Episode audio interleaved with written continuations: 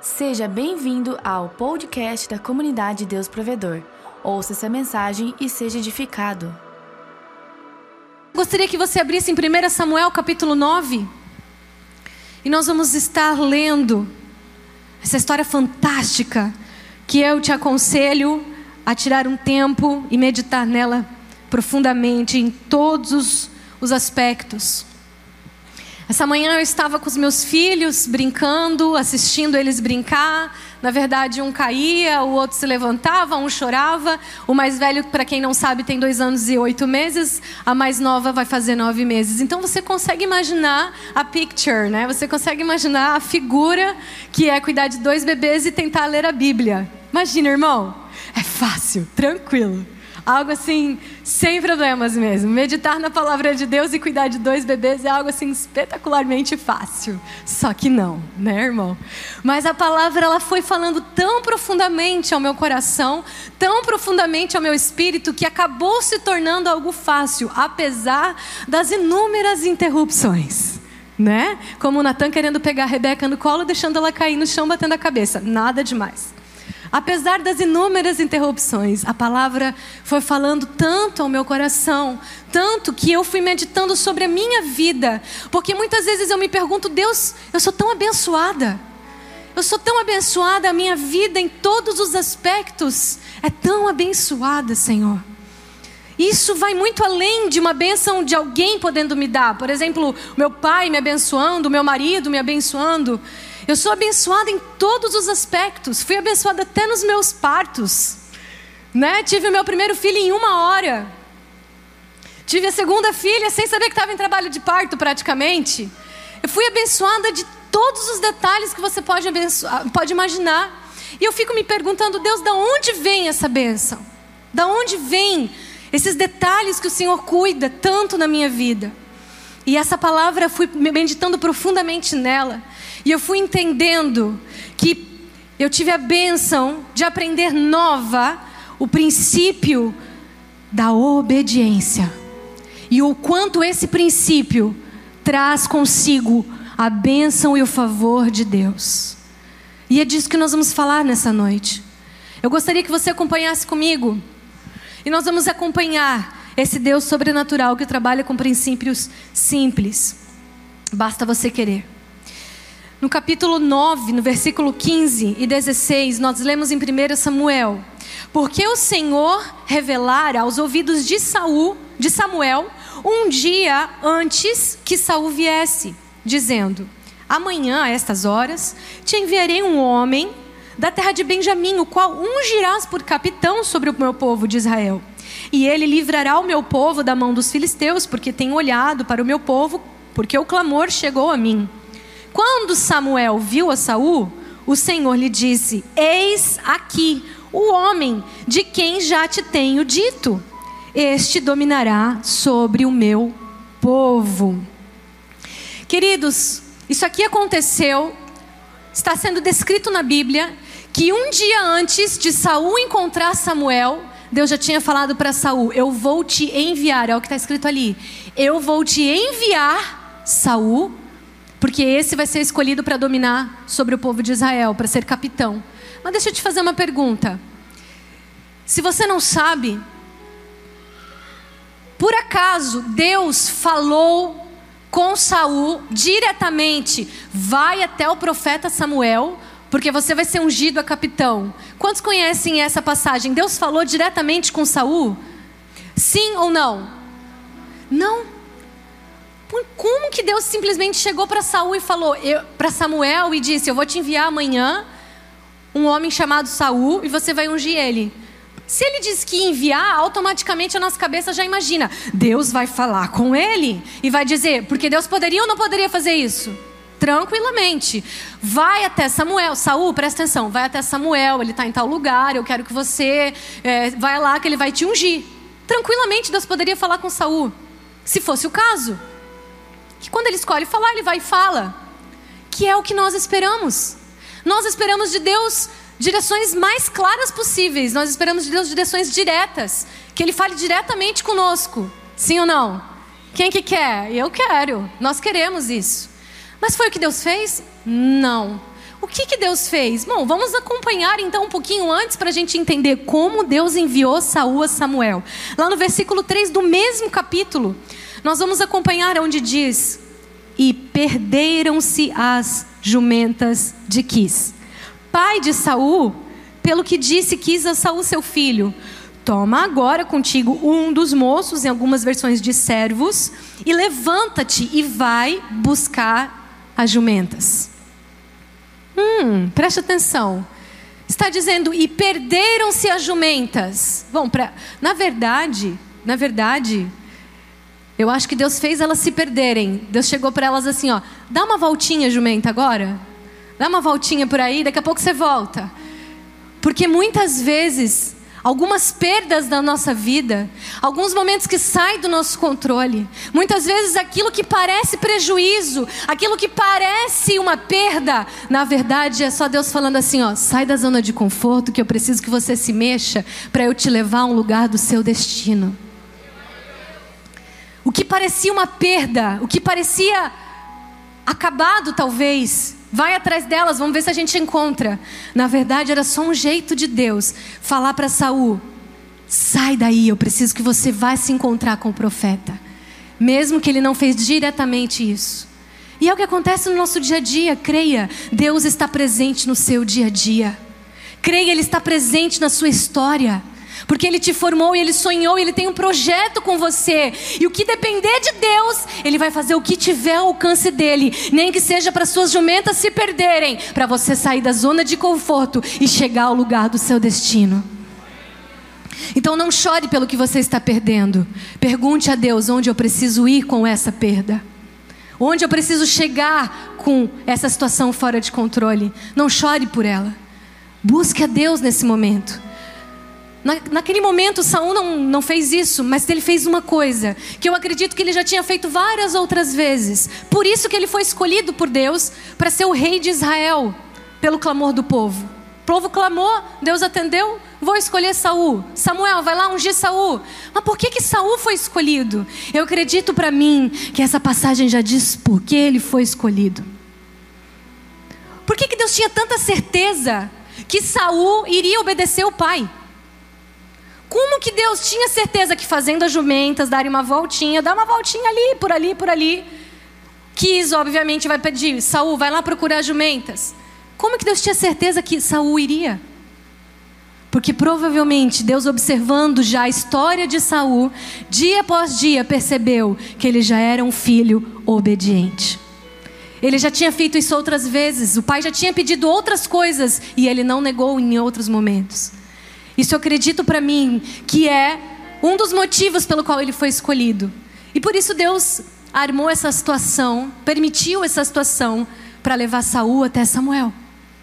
Quantas situações Deus tem permitido na sua vida, não para o seu mal? Porque se você ler depois adiante, Samuel diz para Saul: ah, as jumentas, não se preocupe, elas já voltaram, já foram achadas. Muita coisa que está se perdendo hoje na sua vida é só temporário, porque Deus vai restituir. Muita coisa que tem acontecido hoje de desconfortável na sua vida é temporário, é só Deus mexendo com você, permitindo que você o busque, que você o procure, para que você saia da zona de conforto e chegue ao seu destino.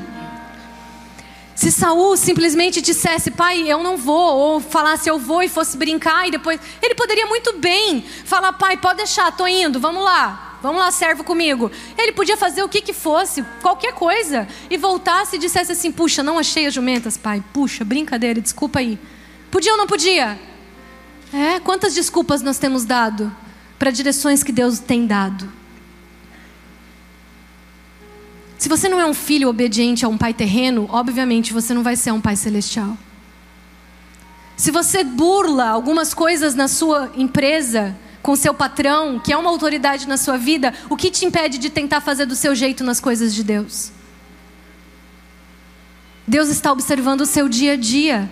Aqui era só mais um dia para Saul. É onde ele ia obedecer o pai, ia correr atrás das jumentas e na cabeça dele ele ia talvez encontrar, talvez não e voltar à vida normal, enquanto que Deus estava separando para ele um destino de rei, um destino de lugares altos. Ele nem fazia ideia da mesma forma que você também não faz, aonde Deus quer te levar. Até onde Deus vai te levar? depende até onde você vai obedecer. Depende até onde você vai estar disposto a sair da zona de conforto. Pode passar para mim? Vamos continuar. Ali no capítulo 4, no, no, capítulo 9, versículo 4, continua dizendo assim: Passou, pois, no capítulo, no versículo 5, perdão. Vindo eles então à terra de Zufi, Saul disse para o seu moço, com quem ele ia: Vem, voltemos, para que porventura o meu pai não se deixe inquietar-se pelas jumentas e se aflija por causa de nós. Porém, o moço disse: Eis que há nesta cidade um homem de Deus, um homem honrado. Tudo quanto ele diz acontece infalivelmente. Vamos agora até lá. Porventura, ele vai nos mostrar o caminho que nós devemos seguir. Então Saul disse ao moço: Ok, vamos lá. Mas nós não levaremos nada àquele homem, porque o pão de nossos alforjes se acabou e presente nenhum nós temos que levar ao homem de Deus. O que temos? E o moço então tornou a responder a Saul e disse: Hum, eis que ainda se acha na minha mão um quarto de um ciclo de prata. Eu ainda tenho dinheiro, o qual darei ao homem de Deus, para que nos mostre o caminho. No versículo 10, então disse Saul ao moço: Bendizes, bem, vem, pois, e vamos. E foram-se à cidade onde estava o homem de Deus. E subindo eles pela subida da cidade, acharam umas moças que saíam tirar água. E disseram-lhes: Está aqui o vidente? E elas lhes responderam e disseram: Sim. Eis aqui o tens diante de ti. Apressa-te Pois, porque hoje veio a cidade, porquanto o povo tem hoje sacrifício no alto. Versículo 14. Subiram, pois, a cidade, vindo eles no meio da cidade, eis que Samuel lhe saiu ao encontro para subir ao alto. Nessa passagem, se você prestou atenção, você vai perceber que Saul tranquilamente estava indo em direção às jumentas. Até que ele falou assim: quer saber? O nosso pai, o meu pai, a gente está demorando tanto para achar que o meu pai vai ficar preocupado com a gente. Vamos voltar? Vamos voltar, senão o pior que as jumentas vai ser a gente se perder. Aí o moço disse: Hum, peraí. Aqui tem um profeta. Vamos lá perguntar se ele não mostra o caminho estão tá as jumentas. Então, primeiro, Samuel já deu um, um bloqueio ali. Ele já teve o primeiro obstáculo. Ele disse assim: ó, já acabou a nossa comida, a gente está cansado, nosso pai vai se, o meu pai vai se preocupar, vamos voltar. Primeiro obstáculo de Samuel. Depois ele disse assim: vamos lá no profeta, mas a gente não tem nada o que oferecer. Segundo obstáculo de Samuel. Até que o servo disse: mas eu tenho oferta para oferecer. Detalhe, vamos, presta atenção aqui, grava isso. Samuel iria até o profeta com a oferta do servo. Quando ele, o servo disse assim: Ó, eu tenho, eu tenho dinheiro para ir. Aí Samuel falou assim: Ah, então tá bom, então vamos. Quer dizer, Saul dando uma oferta terceirizada. Saul indo lá no profeta, mas sem custo nenhum. Você vai ver que isso vai acontecer de novo. Você vai ver que isso faz parte do caráter de Saul. Você vai ver que Saul já está mostrando ali um certo defeito no seu caráter. Quer dizer, se você entregar a oferta, então eu vou. Mais para frente você vai perceber que Saul fez a mesma coisa e esse foi o motivo da sua queda como rei. Mas nós vamos ver isso. Ele teve dois obstáculos. Depois as moças falaram para ele assim: ó, se apressa, senão tu não vai pegar o profeta a tempo. Quase que o terceiro obstáculo. Porque, na verdade, queridos, no meio do dia a dia, no meio da nossa rotina, no meio do caminho, nós vamos encontrar obstáculos, mesmo que seja Deus que tenha nos direcionado. A gente pensa assim, ó, se é de Deus, não vai ter problema. Se é Deus que me mandou, tudo vai acontecer. Se é Deus que mandou eu abrir aquela empresa, com certeza eu não vou encontrar problema financeiro. Não, querido, não é assim. Mesmo que foi o próprio Deus que estava direcionando toda a situação de Saul para chegar até o profeta, ele encontrou três obstáculos que quase o impediram de chegar ao seu destino. Quantas vezes você tem parado nos primeiros obstáculos, no segundo, no terceiro, e você volta e fala assim: não dá, não é Deus. Será, querido? Será que não é Deus? Como saber se é Deus?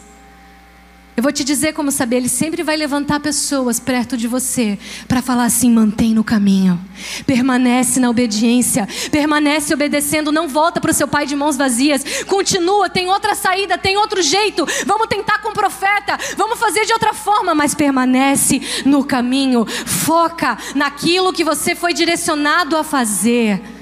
Deus sempre vai levantar pessoas para te dar uma direção, se você por acaso não estiver conseguindo ouvir a Ele desde que você permaneça na obediência.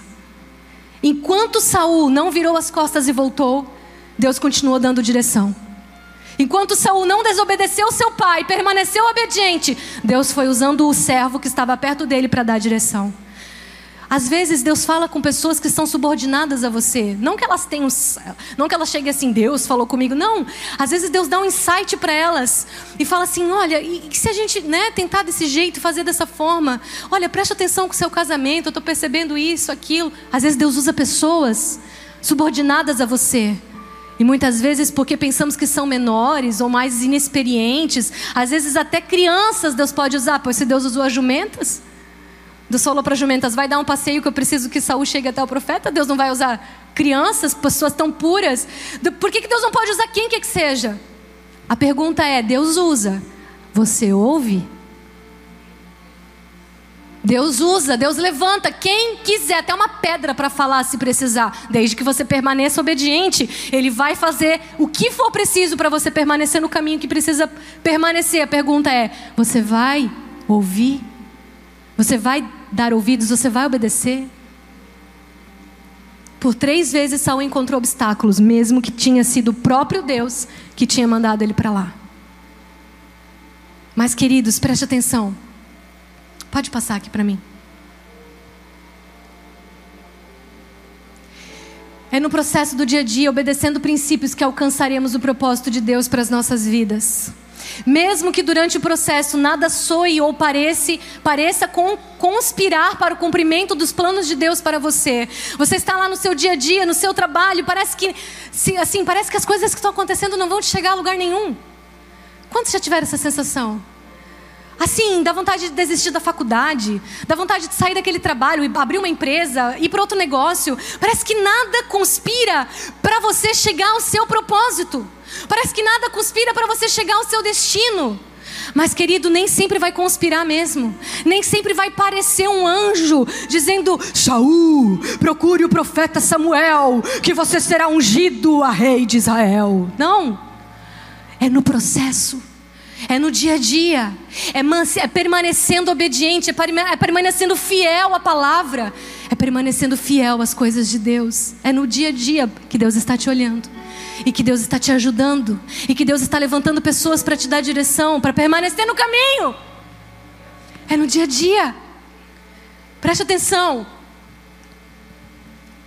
Enquanto você faz a sua parte, Deus levanta pessoas para te ajudar e permanecer no caminho que te levará ao seu destino. Podem ser subordinados, amigos e autoridades, como foi o caso do pai de Saul, que deu uma direção para ele. A obediência requer humildade. E toda obediência carrega uma bênção, preste atenção. É disso que eu estava falando no início. Eu podia ter tido filho a hora que eu quisesse. Depois que eu casei, a gente tem filho a hora que quiser, é só decidir. Mas eu busquei em Deus, Senhor, eu não quero a minha vontade, eu quero o teu tempo, a tua vontade. Nós oramos, nós buscamos, e o Senhor, depois de quatro anos e pouco, nos deu direção. Agora você pode engravidar. Eu tive ele depois de cinco anos de casada, eu tive o primeiro filho. Eu creio que quando você depende de Deus, você espera em Deus e principalmente você obedece. Porque eu queria ter filho muito antes, a pressão era grande para ter filho, gente. Não é só vocês, ah, os recém-casados aí que sofrem isso, não. Todo recém-casado eu acho que sofre isso. Ah, que nem o pastor Tiago falou, um dia no atração ele disse: a gente casou no dia 2 de janeiro de 2010. No dia 3 já estavam perguntando: e aí, quando é que vai ter filho? Né? Praticamente, brincadeira, não foi tanto assim, mas praticamente isso. A pressão era grande. Por mim, eu teria tido até antes, de tanta pressão que fica ali na cabeça, né? Tem que ter filho, tem que ter filho. Mas nós esperamos, nós falamos, não, Deus ainda não deixou claro, Deus ainda não falou. Eu creio que todas as bênçãos, elas vêm por meio de uma obediência, seja diretamente a Deus, ou seja diretamente a autoridades na sua vida, seja pai, mãe, seja líder de GC, supervisor, às vezes Deus vai usar seu líder de GC, o seu supervisor, para dar direções simples. Porque, como eu falei, Deus trabalha com, de forma simples. Aí sabe o que você vai fazer? Ele não sabe nada da minha vida, esse líder não está entendendo, vai me mandar fazer um negócio desse. O problema é muito maior do que isso. Ai, tem que entregar uma oferta. Ah, tá, até parece que uma oferta vai, vai resolver a minha vida. Até parece que procurar jumentinha faz alguém o rei, né? Não é? Até parece que obedecer, procurar jumenta faz de alguém um rei. Claro que não. A obediência faz. A obediência faz de você pessoa que vai governar em lugares altos, que vai alcançar posições altas. Queridos, o que, que significa bênção? Às vezes a gente fala assim, Deus te abençoe. A gente fala assim, eu quero a bênção de Deus na minha vida. Eu falei, Deus, o que exatamente significa bênção de forma simples? Bênção significa viver na força de um Deus poderoso, não na minha limitada, pequena, toda falha. Bênção, eu quero a bênção, eu quero que Deus faça por mim. Porque quando Ele faz, é garantido a vitória, meu irmão. Quando Ele te direciona, é garantido a vitória, meu irmão. Ele vai cuidar do processo, Ele vai cuidar das coisas para você, mesmo com obstáculos. Quantos querem viver na força de Deus e não no seu braço? Na força de Deus e não no seu braço, levanta a sua mão. Eu quero viver na força de Deus, do jeito dele e não do meu. E não do meu, tão limitada, tão falha. Eu mal consigo enxergar a palma da minha mão aqui, ó. Quanto mais o meu futuro, quanto mais o meu amanhã. Ai de nós que dependemos das nossas limitações humanas, capacidades humanas para decidir alguma coisa na nossa vida. Pois só Ele tem a palavra de vida eterna. Só Ele sabe o seu futuro. Só Ele que projetou você quando você ainda era informe no ventre da sua mãe. Ele já sabia o que você seria nessa terra. E mais do que o que você seria, o que Ele tem para você ser. O propósito dele para você. Você está no caminho certo. Quantos estão em Jesus? Quantos estão em Jesus? Quantos estão em Jesus? Quantos têm Jesus como Senhor e Salvador da sua vida? Você está no caminho certo. Você quer cumprir o seu chamado? Você quer ser mais do que um mero vivente nessa terra? Nascer, casar e morrer é mais do que isso que você quer? Permaneça na obediência. Permaneça na obediência, custe o que custar, meu irmão, não volte atrás. Pode passar. Parece que foi ontem. Parece que foi ontem, queridos, que eu estava vivendo aquele momento com meus pais. Onde a minha mãe estava com dores no corpo, de, de dores que vinham do emocional, o ciclo menstrual todo desorganizado, um dia sim, um dia não, e ela chorava pelos cantos, mesmo sem querer que eu visse. Parece que foi ontem que eu podia, sem querer, ver ela chorando dentro do quarto e dizendo: Meu Deus, onde nós erramos? Meu Deus, o que, que aconteceu? Parece que foi ontem que eu podia ouvir meu pai clamando do quarto: Deus, acabou o meu tempo nessa cidade, o que eu devo fazer? É o período que eles compartilham já com vocês há alguns anos, onde teve uma crise muito grande na igreja. Muito grande, onde pessoas, infelizmente, tiveram atitudes rebeldes, de blasfêmia, de tantas coisas ruins que, infelizmente, nós vemos essas pessoas sofrendo hoje, nós sofremos junto, porque nós sabemos que elas não precisariam estar sofrendo o que estão sofrendo, porque plantaram rebeldia. Rebeldia é o oposto de obediência, porque obediência requer humildade. Infelizmente, hoje nós vemos elas colhendo frutos amargos. E nós nos entristecemos com isso. Porque, queridos, a sua vida está também nas suas mãos de decisão. Quantos, quantos estão com a sua vida nas mãos de Deus? Glória a Deus por isso. Mas Ele entregou a decisão para você. É você que decide obedecer, permanecer ou se rebeliar e fazer do seu jeito. Aquele período foi muito difícil. Muito difícil. Saíram muitas pessoas. E eu ainda lembro deles chorando, como se fosse hoje. Meus pais clamando, mesmo sem querer que a gente visse, escondidos, porque eles não queriam que a gente sentisse aquele peso, eu e a minha irmã. No entanto, Teve um dia que eles fizeram todo o acordo com São José dos Campos, um pastor de lá ia vir para cá e nós iríamos para lá.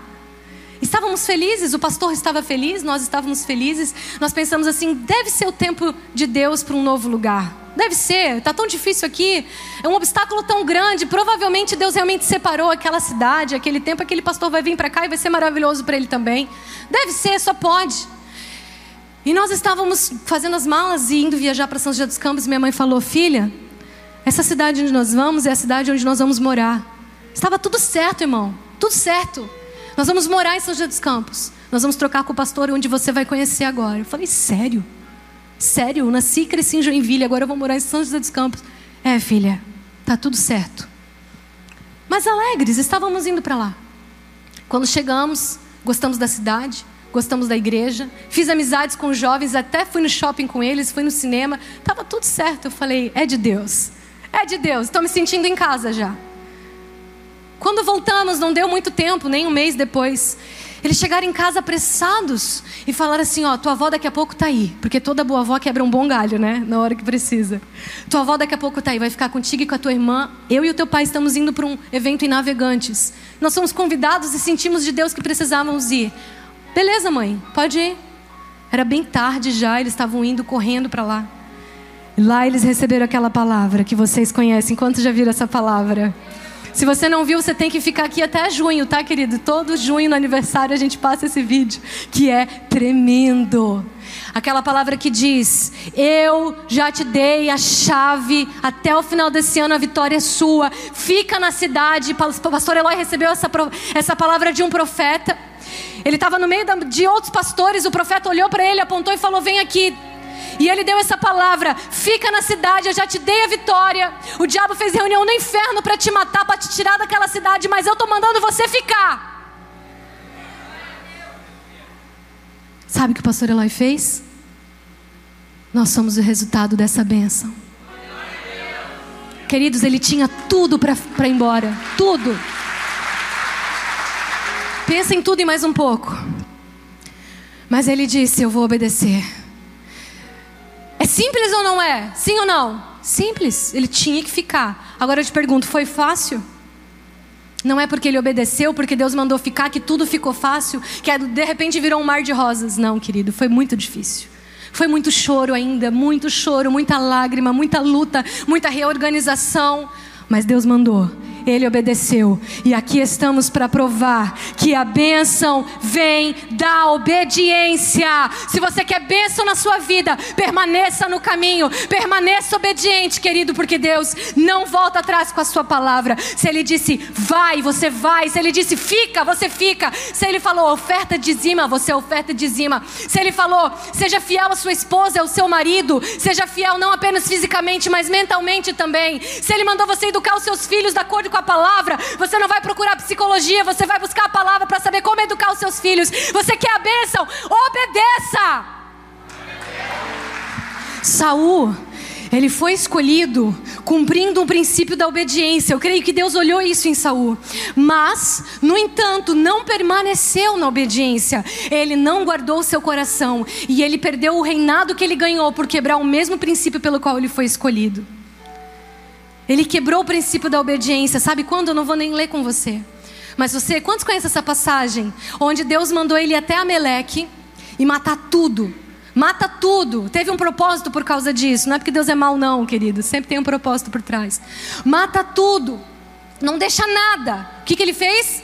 Ele deixou o rei, ele deixou jumentas, bois e vacas, ele deixou viver. E o que, que ainda aconteceu? Antes que Samuel chegasse, o profeta, para oferecer em sacrifício, ele pegou esses bois, vacas, jumentas e cabras e foi oferecer em sacrifício.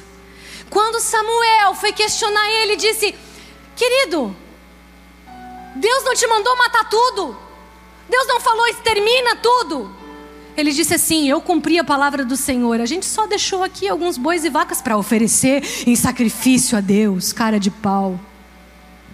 Cara de pau. Às vezes a gente é cara de pau. A gente dá um jeitinho de burlar alguns princípios, não é mesmo, irmão? Não responde. Não responde, irmão. Mas às vezes a gente é cara de pau assim também. Não, eu matei tudo. Só deixei aqui uns boizinhos, uma vaquinha para poder sacrificar ao meu Deus, ao nosso, ao teu Deus. Ele ainda falou para Samuel, não era nem dele. Queridos, foi quando foi quando Samuel disse: "Pode passar. Pode passar." Aqui, ó, foi quando Samuel diz assim para ele: "Samuel, Samuel disse: Tem porventura o Senhor tanto prazer em holocaustos e sacrifícios como em que se obedeça à palavra do Senhor? Olha só, eis que o obedecer é melhor do que sacrificar.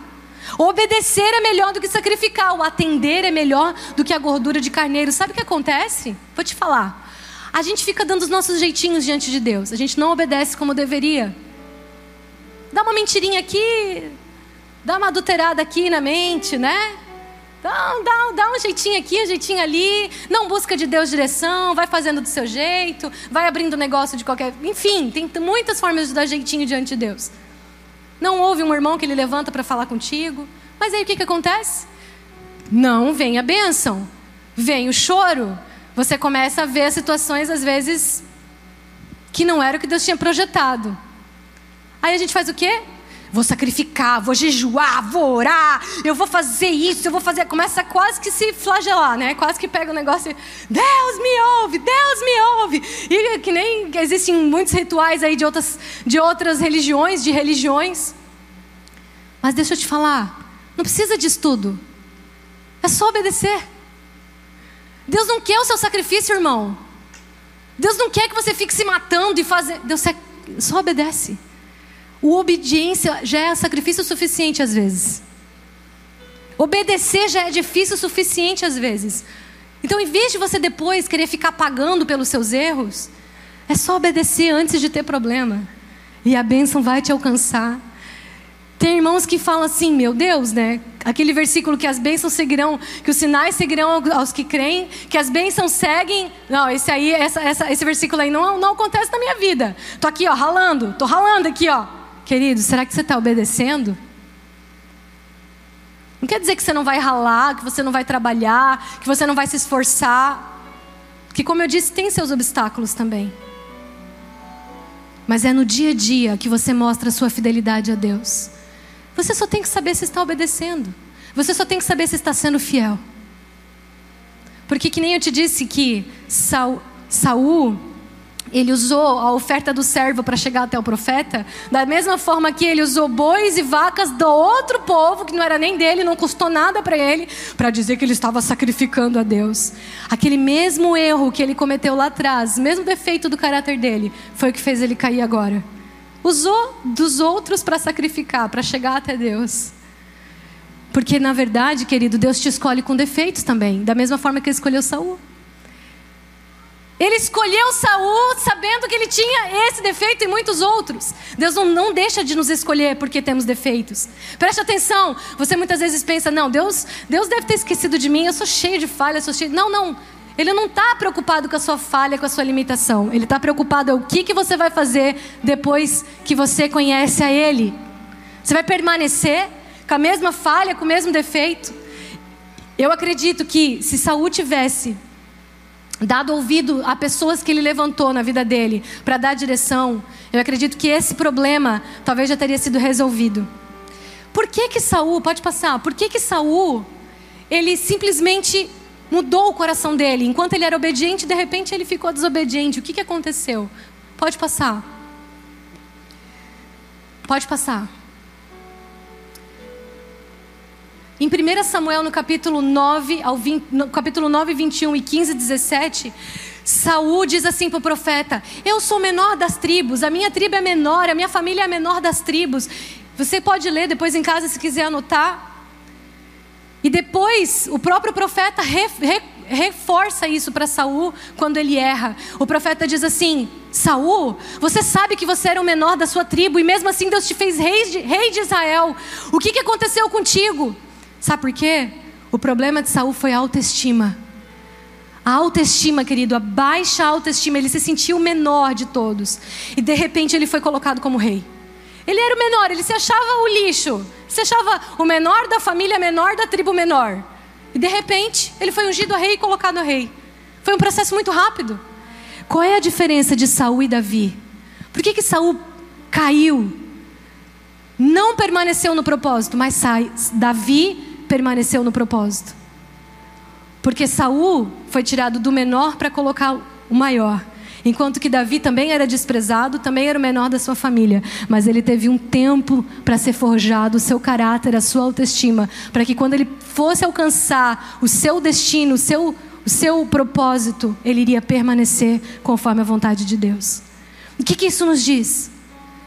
Que nós não precisamos querer acelerar as coisas que o que está acontecendo na sua vida hoje é para te forjar. O que está acontecendo na sua vida hoje é porque Deus conhece as suas limitações, justamente porque Ele conhece as suas limitações, justamente porque Ele sabe até que ponto você vai aguentar o lugar onde Ele vai te colocar. Até que ponto você está preparado para chegar onde Ele tem para você, o destino que Ele tem para você. As situações, os problemas da sua vida. É como um pai que ama e diz: não, espera, agora não. Se precisa até põe de castigo, mas só porque ama, só porque sabe que o filho ainda não está preparado para pegar o carro. Às vezes você ainda não está preparado, mas não se preocupa. Deus tem um tempo perfeito para forjar o seu caráter, forjar a sua autoestima, para que quando você for colocado em lugares altos, alcançar o destino de Deus para sua vida, para quando Deus começar a te usar no seu trabalho, te usar na sua faculdade, quando as pessoas começarem a ver Deus em você, isso não te ensoberbeça. Isso não cause orgulho em você, porque o problema de Saul foi o orgulho. Ele achou que já podia fazer do jeito dele, ele era tão grande, tão poderoso, que o jeito dele já estava suficiente, acima do profeta e acima de Deus. A baixa autoestima precisa do menor gatilho. É, a baixa autoestima é um gatilho para as primeiras oportunidades de destaque se tornar um orgulho. Eu gostaria que você nesse momento pensasse em momentos que talvez você desobedeceu lá atrás, sabe que saiu do caminho, deu uma certa, fez do seu jeitinho. Talvez não perguntou, não, não, teve, não teve direção de Deus para algumas coisas, com certeza. Blasfemou, murmurou, fofocou, enfim, fez tantas coisas, desobedeceu, quebrou princípios. E que hoje talvez você sinta que está colhendo alguns frutos amargos na sua vida. Eu gostaria que você nesse momento tivesse a oportunidade de orar sobre isso. Não só aqui, você vai fazer isso muito mais na sua casa. Porque Deus é um Deus próximo, um Deus do dia a dia.